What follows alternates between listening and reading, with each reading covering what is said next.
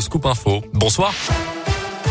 Bonsoir Mickaël, bonsoir à tous. Un mot de vos conditions de circulation tout d'abord. Eh bien, c'est encore compliqué sur l'A43 pour rejoindre Lyon. Tout d'abord, 10 km de ralentissement entre l'île d'Abo et Saint-Quentin-Falavier, puis quelques kilomètres de bouchons à l'arrivée à hauteur de Bron.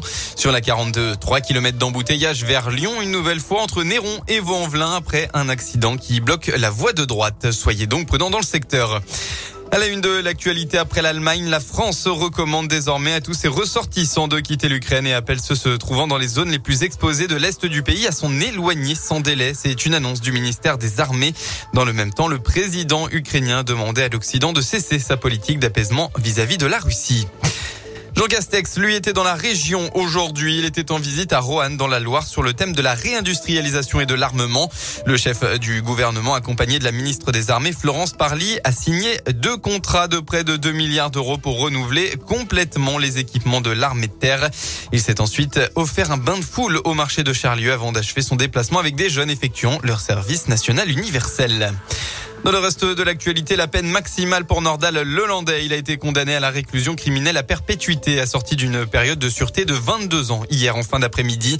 Une peine conforme aux réquisitions. Nordal Lelandais a été coupable, euh, déclaré coupable de l'ensemble des faits qui lui étaient reprochés. L'enlèvement, la séquestration et le meurtre de la petite Maëlys, les agressions sexuelles sur deux petites cousines ou encore la détention d'images pédopornographiques. À l'annonce de la sentence, il est resté droit dans son box et n'a pas montré d'émotion particulière. De son côté, Maître Rajon, l'avocat de la maman de Maëlys, a eu du mal à cacher son émotion. C'est la fin d'un long chemin et je voudrais dire que à la fin de ce long chemin, il faut que les Français pensent à cette famille parce que lundi, il n'y aura plus de micro, il n'y aura plus de caméra et eux, ils resteront avec leur deuil si difficile à faire. Et le message que je veux passer aux Françaises, aux Français, pensez à eux, continuez de leur faire des petits gestes, des petits gestes d'affection, des petits mots de soutien. Il y en a eu tant. Continuez de leur témoigner de votre soutien, de votre affection, parce que ces gens-là, je peux vous le dire, ils le méritent. J'ai essayé de tout donner pour cette famille, mais je crois avoir énormément reçu de leur part. La défense a annoncé immédiatement après l'audience qu'elle ne ferait pas appel du verdict. On passe au sport en football. Coup d'envoi actuellement de la rencontre entre l'OL et le RC Lens. Ce match pour la 25e journée de Ligue 1. Jérôme Boateng n'est pas dans le groupe finalement malade.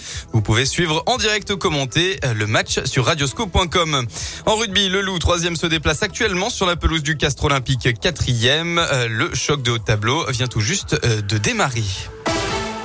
Voilà pour l'essentiel de l'actu. On passe à la météo dans le département. Eh bien, c'est un temps changeant qu'on va retrouver demain. Les nuages seront plus présents au fil de la journée. Euh, côté Mercure, eh bien, de la douceur. Vous aurez demain au maximum de votre journée entre 11 et 14 degrés.